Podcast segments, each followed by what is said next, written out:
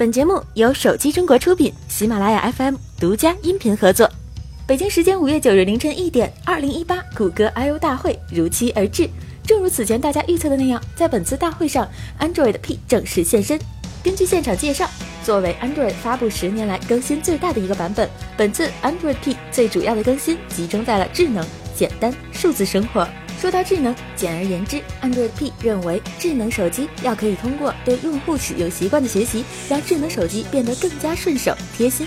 比如，让智能手机可以通过设备端的机器学习功能，更好地控制智能手机的功耗。此外，对于屏幕的亮度，智能手机也会根据用户的使用习惯，在不同的环境光照强度下自动进行适应调节，让屏幕可以更好地被用户看清。简单，则是在用户的使用流程、操作方式上。Android P 通过加入了全新的药丸形状的 Home 虚拟按键，令智能手机可以支持上滑等手势。当然，用户通过手势还能实现比如音量控制、改变默认的音量调节按钮的位置等操作。总而言之，进一步简化你在使用智能手机时的操作。谷歌表示，当下大多数人们已经开始对数字设备产生了依赖，他们常常会沉浸于这些终端设备，而忽略了原本的生活。Android P 将帮助用户更好平衡数字与生活两部分，让智能设备用户依旧可以回归到正常的生活中，并去更好的享受生活。Android P 中加入了一个 Dashboard 功能，通过 Dashboard，用户可以清晰的了解到自己平时在智能手机上时间都花费在了哪里，并进行适当的调节。最后，会上公布了可以抢先体验的 Android P Beta 版本的智能手机品牌，我们可以看到谷歌 Pixel、诺基亚、vivo。小米、一加、OPPO、索尼、Essential，其中让国人感到欣慰的无疑是四个知名的国内手机品牌。如果你想要抢先体验，不如用这四个品牌的手机安装一把，率先体验一下吧。迟到许久的小米七有极大可能性会在本月底发布。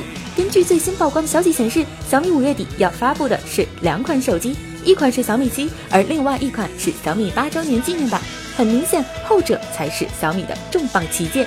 来自台湾供应链媒体的消息证实，高通软件调教进程的拖延是导致安卓阵营 3D 结构光手机迟迟未来的一大重要原因。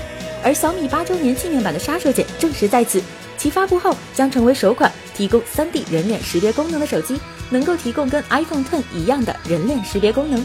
此外，小米七和八周年纪念版都会配备异形刘海屏，搭载骁龙八四五处理器，顶配版使用八 GB 内存。昨天，OPPO 也对外展示了自家的 3D 结构光技术，宣布将会商用 3D 人脸识别功能。可以预见，今年下半年，3D 人脸识别将是安卓旗舰手机的又一代重要卖点。目前，iPhone IC2 仍然处于神龙见首不见尾的阶段。虽然网上关于这款产品的爆料不断，但是真机究竟长什么样，似乎还没一个准确的答案。近日，一家配件商放出了 iPhone IC2 的贴膜。根据图片来看，iPhone IC2 或许将采用类似 iPhone X 的全面屏设计，不知道你能否接受呢？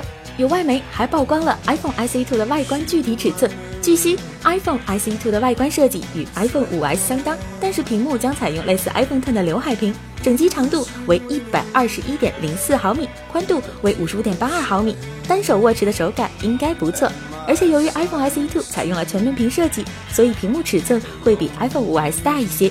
如果 iPhone SE2 真的采用类似 iPhone 10的刘海屏，同时加入 3D 结构光功能，那么这部手机的价格一定不便宜。看来这次 iPhone SE2 涨价也是妥妥的了。至于 iPhone SE2 的性能，据悉这部手机采用与 iPhone 7相同的 A10 Fusion 处理器，应该能够满足日常需求。或许我们将在今年六月的 WWDC 二零一八大会上见到这部 iPhone SE Two。喜欢小屏旗舰的用户应该会爱上这款全新的 iPhone SE Two 吧。好了，本期的节目就是这样啦，我们下期再见。